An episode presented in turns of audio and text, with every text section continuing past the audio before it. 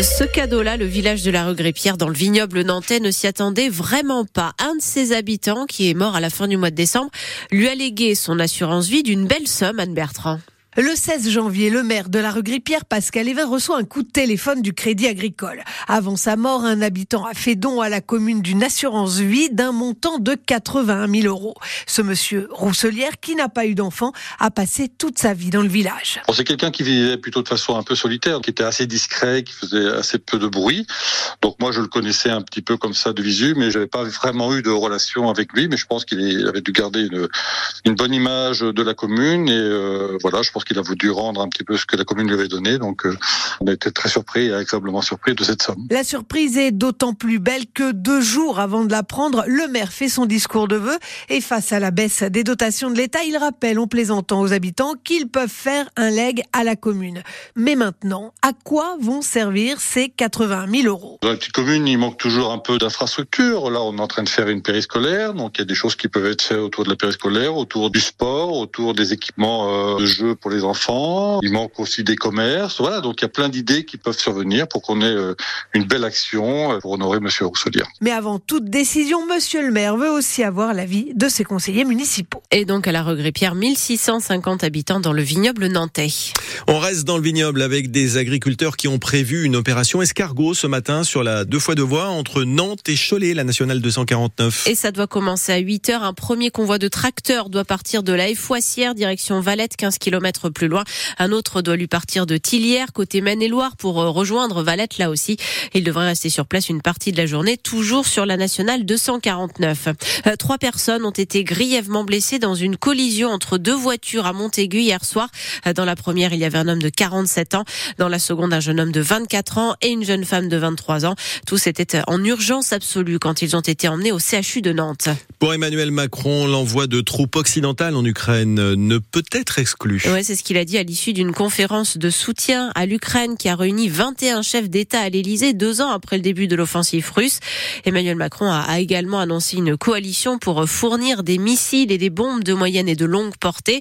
Et donc beaucoup plus surprenant quand on n'est pas spécialiste, il s'est montré très offensif en assurant aussi que tout sera mis en œuvre pour que la Russie perde la guerre. Il n'y a pas de consensus aujourd'hui pour envoyer de manière officielle, assumée et endossée des troupes au sol, mais en dynamique, rien ne doit être exclu. Nous ferons tout ce qu'il faut pour que la Russie ne puisse pas gagner cette guerre.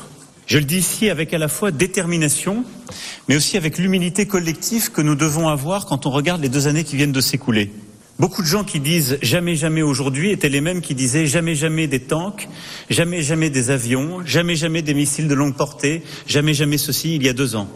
Je vous rappelle qu'il y a deux ans, beaucoup autour de cette table disaient nous allons proposer des sacs de couchage et des casques. Donc tout est possible si c'est utile atteindre notre objectif. La guerre contre la Russie serait une folie, réagit le leader de la France insoumise, Jean-Luc Mélenchon, qui juge irresponsable les propos d'Emmanuel Macron. Le premier secrétaire du PS, Olivier Faure, est du même avis. Soutenir la résistance ukrainienne, oui, écrit-il. Entrer en guerre avec la Russie et entraîner le continent, folie. Euh, la chaîne d'info en continu, CNews, présente ses excuses à ses téléspectateurs après une infographie qui a placé l'avortement en tête des causes de mortalité dans le monde devant le cancer.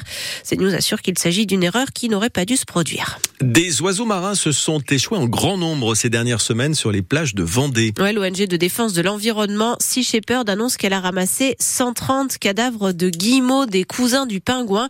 Quelques-uns ont pu être sauvés, mais ils étaient mal en point, en état d'hypothermie, dénutris, épuisés.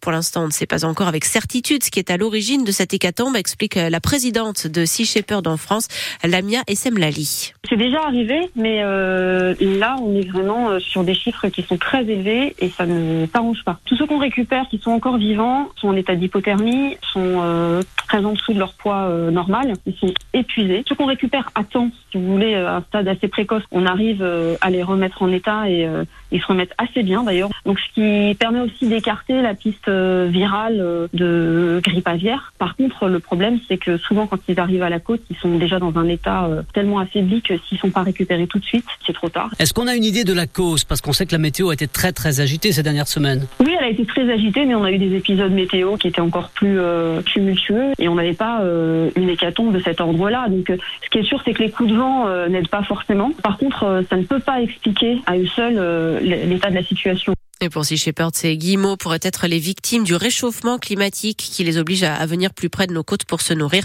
comme c'est le cas pour les dauphins. Euh, lui va boucler le tour du monde à la voile et en solitaire euh, sur son trimaran ultime en moins de 51 jours. Le skipper Charles Caudrelier doit franchir la ligne d'arrivée de l'Arkea Ultime Challenge en début de matinée au large de Brest. Pour vous donner un ordre d'idée, le record du vent des globes, c'est 74 jours. Euh, Les handballeurs nantais jouent en Pologne ce soir pour le troisième match du tour principal de la Coupe d'Europe. Ils retrouvent le club de Jabzé qu'ils ont facilement battu à l'aller 31 à 23.